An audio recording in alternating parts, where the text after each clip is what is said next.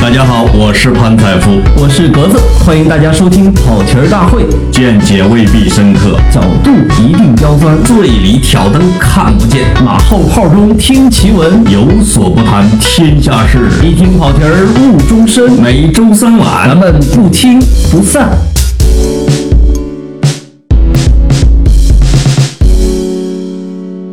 跑题大会的听众朋友们，大家好，我是格子。又听见了格子磁性的声音， 刚才第一段录的是啊，你大家好， 就有一种被你被你扎了小人儿的感觉，对对对对 没对，少带针啊，最 近。啊，这是不是十一国庆节快到了，心情有点激动啊？呃，你这说的就让听众朋友们知道我们这是录播节目了啊。我们不可能在十一期间给大家来一个，哎，今天你去哪玩了啊？实际上这一期就是量身定制的， 哎哎 我们还非得就冲着十一聊不可哎了。，就为国庆节量身定制一期，这样的话，我们起码国庆节不用再见面了。呃其实见见面也行，我听说你不是不走了吗？哦不不不不走，这个鉴于我已经十年没有在北京过过国庆节，这次你小潘我决定在北京留下啊，你我你要这是留北京了。你你啊这是决定游游北京是吗？游北京那游我北京建议你啊，第一十月一那天，你可以早上四四点起床去看升国旗。哦，呃，然后呢，那个去排个队进故宫啊，这然后个八升点多国旗开一门。九九七年我已经 干了，嗯真的啊。哎，我然跟后我跟你说，这有有些时候然啊，后你你讲讲，然后啊升旗那之后个，然后呢，你就天安天安门广场边上啊，就会有那种一日游，什么长城十三陵啊，一日游，啊五十块钱就来往返了，啊不是零元游吗？呃，零元也可以，我反正你现在交的钱越少，后面交的钱越多。 我宁可挨打，我也不购物， 我兜里不装钱，我跟你说这个，别想挣我们濮阳人的钱。哦，对啊，都是你们挣人 家。对， 那个有时候想想，在一个城市待久了，发现就就属对这个城市的景点不感兴趣，你发现没？对我我在武汉待了四年，啊。然后我这个两年前的时候，终于回去把黄鹤楼给看了一下。是这个，升国旗，你说你九七年就看过，那时候你还没有在北京生活呢吧？我没有啊，我那时候大学没毕业呢。，对，那你在北就是京，到北京，呃，这个看升国旗啊，在北京定居之后，你看过吗？那可觉得哇天，有时候早上起早了，啊比如说呃天还没亮，觉得哇人群涌动，那么想好傻、啊是吧？ 你肯定是这么想。我发现，就是我跟这个老北京人聊的时候，竟然有比例不小的老北京人从来没去过故宫。哦，那是，呃，我也是，是吧我身边的北京人很多 时候没有去过 没去故过宫，故宫，说你为什么没去？他说那不就是我们家邻居嘛，就一大房 子，哎哎我去人家家干嘛？对对对哇，这份儿霸气啊，这份儿，这个他就会 觉得那是他们家万岁爷，他说什么呢？啊邻居，，好多的，长城也没去，就是除非说外地有什么亲戚朋友过来，非得陪一下了，就去了但是实际上北京人的外地亲戚朋友还不多， 没错，只有咱们这种的啊，那外地亲戚一来得恨不得去八趟八达岭。哎角儿，我你手机号给我，我也用用你。这个三叔来了，四叔来了之类的，这对一去就是八达岭，八达岭啊，那个我也是啊，在北京，你看也生活了这这这么多年啊，我从来没有意识爬起来去天安门广场看升国旗。结果去年这不十九大报道嘛，啊，我就是我你要你要报道这件事儿吗不是是我每天早上特别早起去那个去那个人民大会堂前面排队。对有有一天在那儿排队的时候。我正在犯困呢，忽然听到了国歌声，你知道我一听我你打就了一个我机一灵我啊一听我就这个肃立，你知道吗？站起来行注目礼，一看哟，升国旗， 那你们排队进场这可够够早的。那是我人生中第一次见天安门广场因为升三月国份的旗，两会可能得六呃五六点钟吧升旗，对吧？？对对，哇，那呃今年的国庆节准备去哪儿？我还真没有太多的计划。往年都去哪儿了？别提了，我有一年国庆的时候印象特别深啊，嗯，我那个因为上海大师赛在那个上海，哦，然后那年的我就想，我真喜欢费德勒十年了，没见过他，对我去见他一下。那是工作第一年啊，对我那时候觉得费德勒年岁数够大，快退役了。 是，我没想到这么多年他还没退役， 啊对对对，然后结果呢，就赶在十月七号、八号的时候，我终于赶到了上海啊，那是一个国庆记忆我啊，还以为你 跑瑞士去了，你十十月七号八号啊上上海大师赛。上海大师赛啊，结果呢，人家说你一定要早早的在那等着，一一开门你就往里冲，因为费德勒的训练场是最火的 啊你不容易那个。结果这一开门我就往里往里冲，我那我那时候比现在年轻啊，对，我那爆发力很强。我哦，跑着跑着发现我是从人们的胳膊肘底下钻过去的，啊不是我跑着跑着发现我是第一名，结果呢，特别像周星驰电影儿， 好好好好好，嗯，结果出现了一个很尴尬的事情，就我不知道他在哪个训练场，然后然后我就开始放慢速度等后面的几这个人往前往哪儿冲跑是吧？对，结果最后我还是在第一排啊，啊在第一排，我然后那个费德勒来了，嗯也很 nice 啊，对那个就开始给大家签名。签名，我这哦，我才意识到我没带东西签名呢，费德勒，我的胸 是吧？签我的胸口上，我那时候 iPad 还很流行，我灵机一动，拿出 iPad，啊，然后我就冲他大喊一声：“我说我喜欢你十年了。”哎呦，哎，这英文怎么讲？呃，我说我就说我说 Roger，哎 我 Roger，呃就是 Roger Federer 嘛，啊，哦呃 I like I've been 呃就那句话叫什么来着？我我当时喊声音特别大，I've liked you for like more than ten years，然后就这么一句话，嗯，然后然后他他竟然停下来看着我，哦，然后啊把我 iPad 拿过去，他因为他一般他签名太多，所以他就一笔勾一下嘛，对，特别认真的签了 Roger Federer。哇，我第二天我就去上海找了个电脑城，把那 iPad 给塑了个膜。其实喜欢费德勒超过十年的，这全球怎么也有十个亿吧？呃，我可能没那么多，呃网网球的爱好者跟群体还是比较小的。好多人就问我说你是多少年的枪迷？我一般都二十一年吧，啊、温格多久你就嗯有多久图，有真相。对对对对嗯对，是啊，温格二十二年，啊、我比他晚一年，晚一点哈，不敢僭越嘛。 那也就是说，印象最深的就是这个， 呃，不不，印象很深的还有一个，还有一个，那年呢，我是跟我姐，跟我姐说啊，我说这个咱咱们带着孩子们，我我这个现在也算是这个小有见识了，啊，带你们苏杭转一转， 然后结果这个苏杭转一转十一，你知道吗？呃哦，你你能想象吗？从从从从哪儿出发啊？就是我们是在那个我我们是在苏州汇合，哦，在苏州汇合呢，汇合之后，孩子们见到我也很高兴啊，对对啊对大大家都很高兴，然后就玩儿，然后说这个好。哎，吃烫吃烫，啊，食堂，然后这个，然后说这拙政园走走，然后这个拙政园一进去之后，我就我就傻了。哦，那时候我我家那个有个小外甥还小啊，嗯，才三四岁的样子。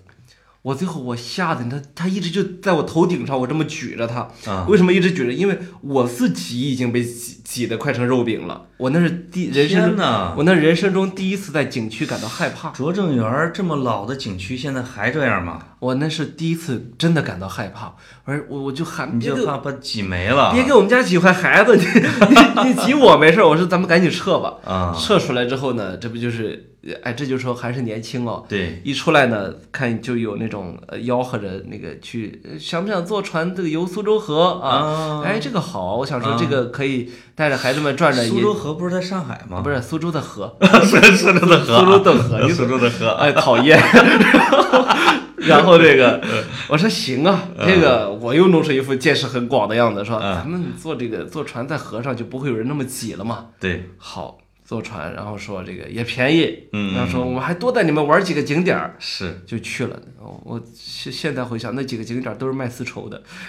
哇，然后哦也是是不是买了很多绸衣服回来了啊？呃，没有没有没那么傻。然后因为这不是那种强制消费团，是，然后这不是去了杭州吗？对，这不就去了西湖吗？哦，整个西湖就是个大景点，是不是把桥裁断了，差点儿就啊成了断桥？差点儿啊。 然后孩子们受不了了，那真受不了了，啊受不了之后怎么办呢？说，哎，这上面哎你看有小松鼠，那个那个树上真有小松鼠，啊，哎呦，就跟孩子追着小松鼠一路围围着西湖走啊，这才把孩子给哄哄好哄着哈哎呀，哄着，那不容易。我后来说十一啊，谁爱去热门景点谁去，我是不去了。嗯，谁去谁傻。嗯，这个我们从新闻上也看到很多十一的，比如把什么九寨沟的接待室给砸了，哎，什么车在高速上两天两夜不动换了这之类的。我有过这种极限体验，就是是是在高速上堵住的，不是高速上堵， 但是比如说啊，这有有有几个，一个是有一年去山西。就是因为我刚才你你说你在杭州和苏州堵，这我觉得哎，这还是平地儿，对吧？哎，最怕的是那种山地堵。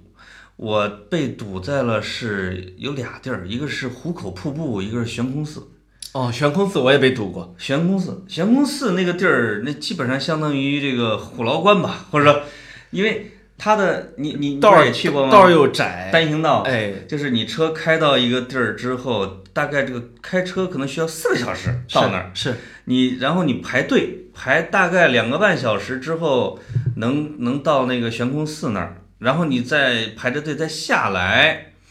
我们花了四个小时到了地方以后，又排了两个小时，然后决定回转头儿走了， 又花了又花了两三个小时走了，就是我不去了，行不行啊？你知道我也是这个这个悬空寺啊，我嗯到了寺脚底下，我一看这上面的人嘛，因为嗯我我也跟你一样，这四个小时到这儿了啊，对，我就说我不去了，我人这一辈子可以不登上悬空寺。是，就是因为它虽然它很牛啊，哎但是很牛，但是你真的这个景区的规划让人有点太可怕了。 是是是嗯，尤其是一些老的这种景点，它，呃，我有类似经历的，比如说什么黄果树瀑布了，哎啊，就这这，当然八达岭也是，八达岭你你光入那口儿就得两个小时，所以我那还不是国庆节所以我强烈的给大家安利，这现在好像也已经火的不行了，就是我我我老去一个地方，河北滦平，嗯滦平有那个金山岭长城，啊？对，呃，开从北京开车两个小时就到了。哦，呃，特别漂亮，非常雄伟壮观，那是金山万岭里长，城看来是从嗯就在古北口边上，对，它可能是从北京延伸到了河北，对吧？哎？对。啊，呃从实际那边上。实际上，这个滦平很有意思啊，因为我刚回来，多说两句。它是全国普通话之乡。哦，嗯当年一九五五十年代的时候，我们国家为了推广，为了这个推广普及普通话，那你需要先找什么是普通话？对，什么是普通话呢？他们就去找找找，最后发现只有河北滦平这个地方，因为是以北京话为基础，但是北京话其实很重。哦，什么儿化音啊、混对混读啊，吧？对对对各种杂音。那河北滦平这个地方，他们就发现哦，不行，这个地方人普通话真标准。呃你有这种感觉哈？呃，我我我我呃那还个听说俩朋友分别属于不同的地儿，他们说他们是普通话的采集不是地的，啊，国国家语委就是采集的河北滦平。那啊他当年找了七个人去采的这个标准普通话的标准音。全真妻子呃，我我我这次去访谈了三个人，哦最年，轻的七十五岁，被被采音的时候是上小学二年级，嗯嗯，然后是那时候他是他九岁了，不十十岁说了。话是标准的普通话吗？就是说说，我说当年采集你是让让我念唐诗呗，我念了什么？锄禾日当午，汗滴禾下土。他其实说的是家乡话，对吧？他就是他的方言。哦，然后还有一个比岁数比较大的，八十五岁，说采集的时候他二十岁了，嗯啊二十岁，然后他那时候读小学五年级，那个时候刚建国的时候比较混乱啊嗯，。对，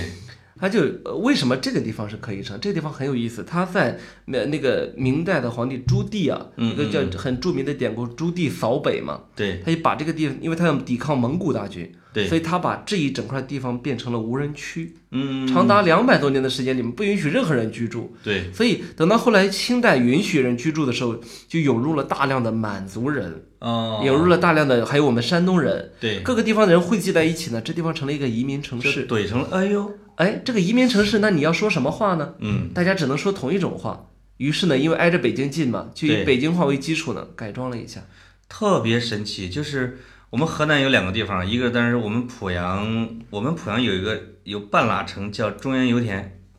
叫中中原石油勘探局总部，它是来自全国的石油工人聚到一块儿，他那儿说的是极标准的普通话，那那是的，不需要规定，对人们就是用一种语言去交你流。只能这样交流。另外一个就是你知道全河南说话最标准的城市是哪儿吗？洛阳。啊、这个呃在洛阳我有这个感觉。对吧？在古代的时候，因为它是国都嘛，它是中州话，那是那基本上普通话。对，后来这个洛阳成为一个重工业城市，落波、落托、落企什么之类的，嗯都是几万几万的工人，一些军工厂对吧？军工厂，嗯，全国各地的人种都汇聚洛阳，结果洛阳成了全河南普通话最标准的城市，但是也成也了姑娘最好看的城市。和滦平没法比。啊呃，那个你看去洛阳，他们一说话洛阳 是吧？还还还还这么说话呢洛阳了啊，嗯然后那个滦平就是普通话，就是普通你话。啊就你就去在路边问路，问一放羊老头儿，他说的也是普通话，哎呀，特别逗。嗯，那个我说的另外的呢，就是我有个承德的朋友，他说他非说他们承德是最标准的滦民族平就是承德下面的县。 哦，一回事儿啊。呃，不是一回事儿。承德其他地方的，在滦平人看来，呃，舌头太硬，你这是这个滦平是正宗的，呃，相对还是比较正宗的。正宗的嗯哈，确实承德话比北京话更接近普通话。嗯、是滦平话，对因为承德太大，它有丰宁围场什么这些，就是古代皇帝狩猎的地方。是木兰是是秋险就在承德北部嘛，对所以它它它它疆域过大，所以你不能说整个承德都是普通话，对对，但是对滦对平的的确确是普通话。是刚才咱们说的这个，呃，悬空寺，哎对吧？就是除了这种赌之外，因为我有一年还自驾去了内蒙，转了一圈儿，一大圈儿，一星期。还有一种还还遇到一个比较极限的体验啊，就是跟当地的牧民老乡、牧民啊，哎，就是路边有牧场，我们当时其实也，我觉得也有点这个在公德心方面有点缺失，看见不少，因为特别大的山丘，你又给人压了，给人把车开进去踢足球去了，带几个小朋友，结果就是唯一的入口被这个牧民开着一辆草车啊草货车给堵上了。哎，就是开始拿着砖头有要钱进去啊，嗯就说你毁了我们的牧场，你必须得给钱啊！这个这个这个，我这这这就分头抓，或者是不给就砸车啊！后来就是连这个连哄带吓唬，两百块钱，两百块钱他不挪车，你自己想办法出去。然后他又去找别的车去了，那而且那个别的车要价极高，这就此此山是我开，此树是我栽了，呃，对我不能怪人家，但是我当时确不实太舒是服， 对吧？呃，在不舒服之下，我出来之后，我也拿了一块砖头，我说两位，我说你们俩啊，他们俩一看，我说车玻璃， 我举着，他俩就就开始扔砖头就往这边跑。嗯我其实也没砸了，对我说因为因为我闺女说爸，你不能，你我你这边上还有做事你你边上还有纪委 的，对人对对，我我我就还就调戏了人家一下， 开着车就跑了。但是这种这算是虎口脱险的，是吧？当然也也主要赖我喽，对吧？你是跑人家牧场干嘛去了啊？是这个呃会有后遗症的那个地面没错，啊。但是我相信很多的听众朋友在这种路途上的时候， 会经常遇见这一类的情况。哎，我必不得不吐个槽，就是在我们国内旅游的时候啊，旅游的糟心事儿确实多了点儿，嗯嗯确实太多 了。嗯，呃，霸座儿的是比较多，对，霸座车儿，啊上霸座儿的然啊，后到处收费，然后这互相，呃然后这个一到地方之后，餐饮呃记不好又乱收费，是，然后是这个反正就是知道游客是一锤子买卖。对呃，再好的景点，黄山、汉山，你就去一回。啊，所以呢，他就他也跟你做这一锤子买卖，这个对这个特别，他就没有一种你来我的家乡，我想向你介绍的特别好，我想让你是特别感受特别好这样一种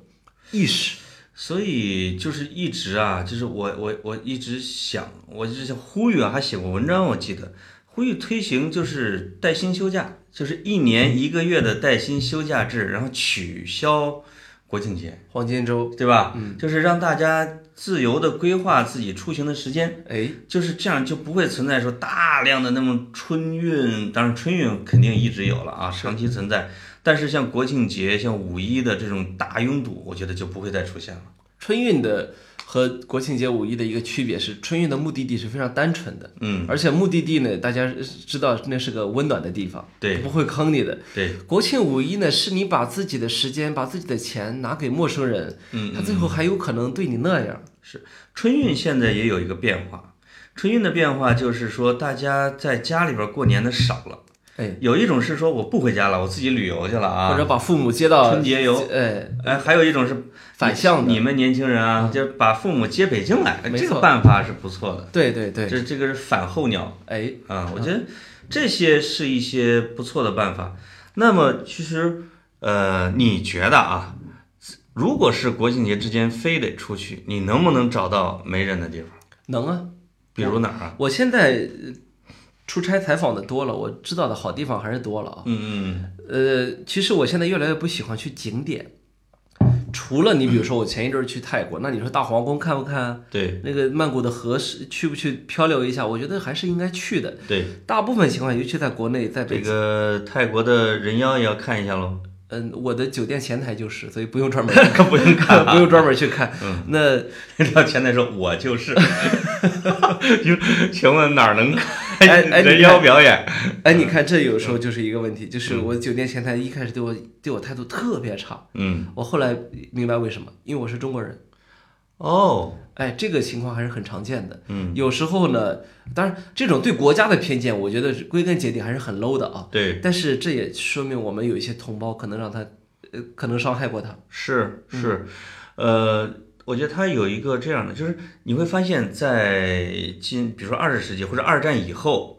大这个国家富裕的时间不一样。在在其实你比如六十年代、七十年代、八十年代的时全候，世界都讨厌的是美国人的时候，啊，美国人呃，后来就讨厌日本人，呃对现在开始讨厌中国人，对，嗯就是美国人之后，就是日本和韩国在全世界游这个旅游是口口非碑常多的。口碑极差，那时候他 们，然后现在轮到日本人我我，不太清楚，日但本是人韩国那人时候口碑极差，是吧？啊，然后现在轮轮到我们了，这日本这人现在口碑太好了，这也是国家发展起来的一个一个标志，嗯确实，它有一嗯个过程，就是你对世界的规则、对世界的公德啊哎，对世界的文明不了解哎。啊，你你你你比如，我们我们现在一年出境游是超过一亿人次的，是呃是从前年开始突破一亿人次，全世界人民都直呼受不了，是这吧？，了了不得 对对每对每每六个人就得接待我们一 个。对，这这个这个量会很大，我觉得会里边会有文化冲突，有素质差异。对啊，我觉得这个有待于我们不说什么教育啊，咱们有待于时间，需要你时只能等着时间。啊人和人相处需要磨合，当然了，我觉得也有一种可能性，以后没钱儿出去游了，也有这种可能性。啊你呃你的消费降级了，潘总。呃，我降级了啊，呃，听说潘我们潘总最近是本来想出国，哎哎，，这一下降级降回了北京，有点快啊。准备在密云、延庆和山西转一转， 这个准备转一下废墟长城，就是野长城。嗯，其实因为我咱在某一期里边也说，北京有六个世界文化遗产，是中国才有几个，对吧？嗯是是才四十多个。那实际上我们并有一些遗产并没有去认真的去看，比如长城，我们认为的长城啊是课本上的一条线，实际上仅仅在北京这一个地方，它是一个蜘蛛网。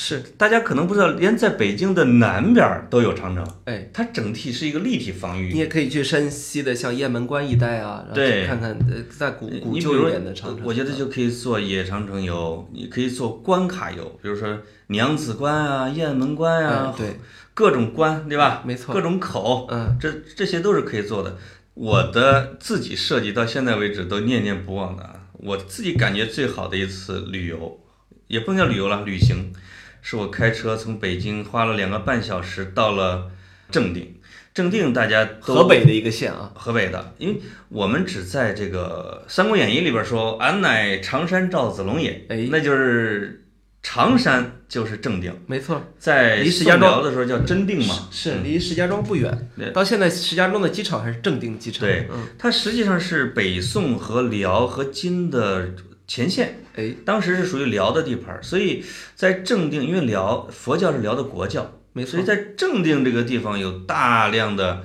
当然有历史唐历史的、文物后唐的、宋的，有辽的各种各样的遗迹，其中以寺院为主。对，这个寺院有全国，我觉得啊，那儿有五个塔，我觉得至少得有四个能入选全国最美的二十个古塔里边。哎，一个很小的一个城市，有完整的城墙，有古塔，有一个非常完整的隆兴寺。隆兴寺里边的大殿建筑是一又是一个很传奇，对大吧？佛寺嘛，大佛寺就是那个呃千臂铜观音，嗯中对国最高的对铜观音。对嗯但是最牛的是你会发现叫开元寺，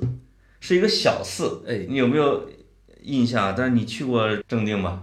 那个其中有一个寺规模不大，但是里边的文物件件国宝。其中有一个叫貔貅，是一个大的一个石碑的座儿，也就是那种类似大乌龟一样的。对，它是在唐朝末期，叫后唐的时候，有一个将军节度使想篡位，没错，自立为皇帝，做了一个大的月制的，后来直接被砍了，然后这个碑被砸了，埋到了地下。这个大貔貅在八十年代的时候，在正定施工的时候被挖出来了，用大吊车是放在开元寺，另外，它有一个钟楼，是目前发现的中国唯一的唐代钟楼的遗址，是林徽因和梁思成发现的。梁思成还记载，就是两个人发现了这个唐代的钟楼的时候，两个人抱头痛哭。是啊，那这个你就会发现，在石家庄啊，宇宙中心石家庄北边一个小小的正定，我一个人在那儿整整两天，用步行从这个寺到那个寺，这个塔下待一会儿，而且你去这个塔，这个塔就是一个寺，这个寺里边就我一个游客，哎，尤其是在即使我后来在五一的时候有去，一个一个这样的小寺不会超过十个游客是是，啊，所以就是人少，这个景物又有价值啊，又美观，同时又不会有人跟你抢资源，你不用把孩子举到肩膀上怕他丢了，是，这是我能想到的，在节假日里边啊，大家应该去的地方。呃，节假日找到这样的地方太难了。你刚刚说到梁思成先生啊，我那个特地去跑去过去看他那个应县木塔，嗯嗯，山西的应县木塔，对，因为是当年梁思成先生从那个北京出发，一路后来坐牛车，坐那个什么，赶了很久很久的路，终于在一个傍晚到了应县木塔，激动的、激动的几乎落泪啊，然后就在那个塔上就待待了那么一个星期，把塔的主要的一些结构啊什么都画了下来。对，成为他中国建筑史里面非常重要的，因为补齐了一段空白啊。中国最早最大的木塔现在对，然后我呢就非常的，我觉得我我我觉得我我太幸运了，就是我随嗯见便着梁思成了，没有，我就随便打了一个车，车花了一百多块钱，我就去到了这个应县木塔，然后我看俩小时我就走了，当天就走，我就在想，那当年梁思成先生、哦人家是人家是付出了多艰辛，对吧？是。而我现在就享受着他的研究成果，一来之后，哎呀，好牛逼，好壮观，然后我对拍个照是吧？就是，嗯你就你总觉得现在的旅行有点太幸有运点了。缺少跋山涉水，像叫万水千山走遍的那种感觉啊。没错，你就是去看埃及的呃金字塔，你能花多长时间？对，那个你还是空着手离开了木塔，对吧？对，好几年过去了，现在我的车的后备箱还放着一件这个当时应县木塔下边的假 文物，当时当时偷来的砖， 在木塔的大门口有各种卖说这个古玩意儿的，其中有一个是铁头儿木柄儿，这个整个的那个前面尖端是一个像甜瓜一样的，那叫什么？那叫碱还是什么？嗯，就小时候看尉迟敬德和秦叔宝这故事看多了，说这个怎么这是不是古的？人家说是，多少钱？ 六百，就六百块钱买了一个假文你物，就买了。哎嗯呦，潘总，那你这个受过的骗不少啊。哎呃，也没太多了啊，也没太多。这这但三是三期三期节目两回了，这是吧？个放在后备箱里边儿，别的后备箱人家都是放什么棒球，嗯，我放一碱，啊，到时候真有人劫道儿，你说 你说这吓人不吓人？ 这你你就可以说我是程咬金了，是吧？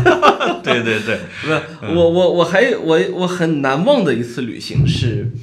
呃，研究生毕业那年，那同学们大家一起组织去了台湾旅游，嗯我也去了。后来真的毕了业，到这个我们单位啊，那入职比较晚，对清华呢赶人赶得比较早，啊，我呢就空出这么一个月的时间，我也不知道该干嘛，嗯嗯就那时候那时候真穷啊，没钱，那那怎么办呢？穷游吧，自己一个人游， 从北京出发，一路到了乌鲁木齐。哦，走了个一带一个人的一带一路 啊，火车嘛，对，就是坐火车，啊一路火车、汽车就各种倒，反正经过哪儿就停下来在哪儿，那你还厉厉害，而且都是绿皮车，嗯嗯，特特别慢。很有意思的呢，就从平遥开始，我就注意到有一家人，外国人，嗯，那个男的呢很壮啊，光头啊，应该西方人秃了嘛，嗯，然后带着一带着老婆和俩孩子，然后再到了这个西边儿，又我又去西安、兰州，然后从兰州又去敦煌，从敦煌去乌鲁木齐，一路上见了他们一家人四回，哦，是在相同的景点会碰到相同的是吧景点会碰到，但是从来没有约过。嗯终于到后来，我们几个都忍不住了，嗯，相视大笑是吧？在敦煌的鸣沙山，啊我印象特别深，那个鸣沙山月牙泉嘛，对， 说认识一下吧，认 识一 下。加个微信吧。然后那时候没有微信啊，嗯啊，认识一下。这个认识认识来认识去呢，发现他们一家人是瑞士人，哦，这就是特别发达的国家，嗯，就是在全世界走遍。你知道对，你如果去看一个统计的，你会发现瑞士人是全世界的游客里面身体最好的。对，他们一出去就是爬高山、过雪山、啊滑雪，然后什么攀岩都是瑞士人干的，对就比德国人还要浪一些。啊对对，然后他们在那个在在敦煌这种地方，就是我们可能坐个骆驼什么，直接徒步就走过去了，都是这种的啊，哇，很就很有意思。嗯包括小孩儿哈，对战斗力就超强。战斗力超强，爆表，你一看就身材特好，嗯，大长腿，然后对就上肢肌肉也很发达。对，后来说那认识一下吧，互相各种合影拍照，就你就觉得就这种友谊很珍贵。嗯，后来呢，他就给我发了个邮件，发邮件呢有有一句话我印象特别深，我后来怎么着找不到那封邮件了，我嗯特别想联系他们，对他就说说说那个说这是个 miracle，说一呃这个是然后然后 to meet four times in a huge country。哦然后就说说你如果来瑞士一定要一定要找我，然后我说我是一个医生，哦，啊，那我就知道肯定是一个瑞士很很中产的这么一个家庭。对对对，我对到现在我经 常怀念起这一家人来，然后我哎想，这个就是缘分。如果找得到那封邮件的话，再给他们回一个。那现在条件稍微好一点的，也可以去瑞士专门去玩一下啊。是这个在旅途中，比如说遇见了就是不期而遇的人，有了故事，或者说住到意想不到的地方，这个就是旅行的意义，对对吧？对，因为你探索的是一个未知的一个东西。没错，嗯我们前两天自驾去内蒙古嘛，嗯，自驾啊去内蒙古去那个，你知道特别呃，这就是说我说在国内旅游，经常你要不得不得遇到的糟心事儿啊。对你沿着塞罕坝坝上，你到去乌兰木统，嗯嗯嗯、你等到你出来，你会发现光过路费你交了二百五十块 钱，一个一百三，一个一百二。我们几个人五个人呢，交多少钱对吧？啊好，对对啊对，这一路下来，大家觉这个得过路费是村民设的吗？呃不是，还是景点设的景点设的？啊、那你这个没办法。后来大家还觉得呢，这太不值当了，觉得是觉得说这个，尤其是你也没什么景点，对你你你这个景点吧，说白了也全是人，人人吧在里面吃也吃不好，喝也喝不好，对，后来离开乌兰布统之后呢，我们就开始继续一路开车走，结果就发现呢，这个是很不期然的，在景点外面五五差不多五公里的油菜花海，嗯然后是一个长卷，啊，根本就不需要买票嘛。走过这个穿过这个长卷呢，你就发现下面就是一个大峡谷，然后我们就冲下去，到底下呢就是非景区，到了牧民的这个这个统对统治范围，是，在里面抓圈儿圈儿，抓抓那个蝈蝈儿，然后这个呃玩儿，然后包括骑牧民的马，什么就是完全不是旅游。所以我觉得就是凡是那些特别著名的景点儿，在十一这种地方你是避开一点，躲着走，嗯，而且要要要根据自己的兴趣要选择一些个性化的路线，没错对吧？包括包括有一个不知道你去过没有啊，就是北京周边，我们就说北京周边怎么转，你们十一可以去一个叫鸡鸣驿的地方。鸡鸣驿鸡鸣驿啊，这个驿站的驿，中国保存最完整的一个明代的一个驿站。这个当网友都传说是这个《大话西游》是在鸡鸣驿的城楼上拍的，但实际上不是了，它是在那个张贤亮的影视城那边拍的。哎，但是鸡鸣驿它是中国最保存的现在最早最完整的明代驿站，而且这个名字就是它背后有一个山叫鸡鸣山。鸡鸣山呢，应该是李世民从长安亲征高丽的时候，路过那儿住的时候，想就是晚上可能我猜啊，下雨了，鸡叫了，就想起风雨如晦，鸡鸣不已啊，他就起了个是李世民起的鸡鸣山。哎，那么一千年之后，那个地方又住了一个人，是慈禧太后和光绪。哦，就是躲这个是叫八国联军还是英法联军啊？八国联军的时候，对，从那儿叫西狩， 跑西边打猎去了，在那儿仓皇住了一夜。李李莲英陪着，现在还有慈禧下榻下榻的地方，嗯，你就会发现我们强盛的唐是从西往东打， 这边清是从东往西跑。哎，哎，那它除了是一个历史的遗迹，它还有很多的故事。没错，它而且没什么人， 你就可以去。而而且啊，还有一个故事要讲，就是说他那个地方拍了一个电影，叫《大决战》。我说这城门楼子肯定是原装的吧？我问当时的这个村民，啊他说不是，被轰了。 我说抗日的时候吗？他说不是，被拍《大决战》的时候，就说这个拍三大战役，比如大决战什么之类的时候。当时不会有那么逼真的造景，没有只好没有用用了横片用了真炮是吧，用了真炮真城门楼子给炸了，哎，后来又复建的。心疼心疼，哎，这这种拍电影的手法也是前无古人了嘛是是是，啊！所以这种地方有故事、有古迹，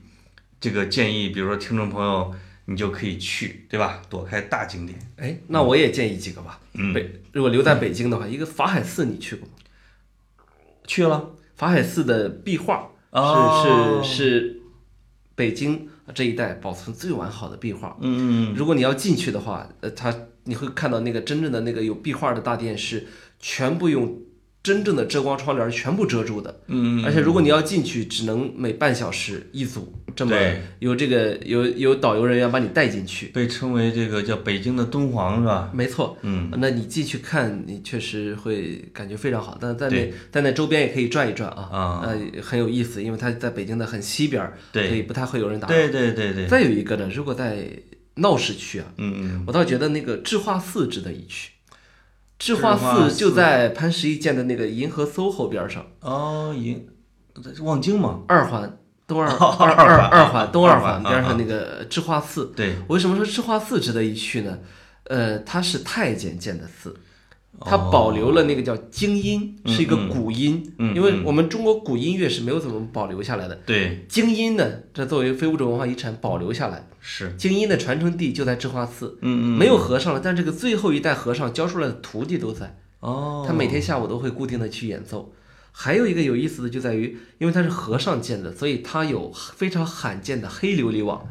和哦哦哦嗯尚就是你知道，在古代颜色是了不得的，你咱俩这要身上有一点点黄色，咱俩就死翘翘了。对那那个有些地方是绿琉璃瓦，有些地方黄琉璃瓦，嗯对，那他用了黑琉璃瓦，哦，而且就在城城中心，就是你那么一看是银河 SOHO，这边一对看是一个古庙，那还挺有意思的啊，很有意思嗯啊。嗯所以如果留在北京，其实有很多的小地方，北京毕竟是一个，也是确实世界闻名的古都。没错，呃，一直说传说三百六十四嘛，或者说七百二十四都有这种说法，有很多地方是值得大家去做的，有旅游线路，各种旅游，不管是教堂、寺庙、城门楼、城墙遗址，什么白云观，是吧？哎，其实确实都可以转。我我感觉我去过的每一个城市，只要超过一天的，我都去看了当地的寺庙。嗯嗯这个其实是寺庙是一个保留历史、保呃这个封存文化的一个很重要的一个地方。嗯，呃，实际上从中国的古典建筑啊，就是如果没有寺庙。或者和中国如果没有佛教洞窟， 中国古代的建筑和雕像遗存将非常频繁。没错，嗯，这是很有意思的。对。那么在国庆节这个到来的时候，我反正我们俩其实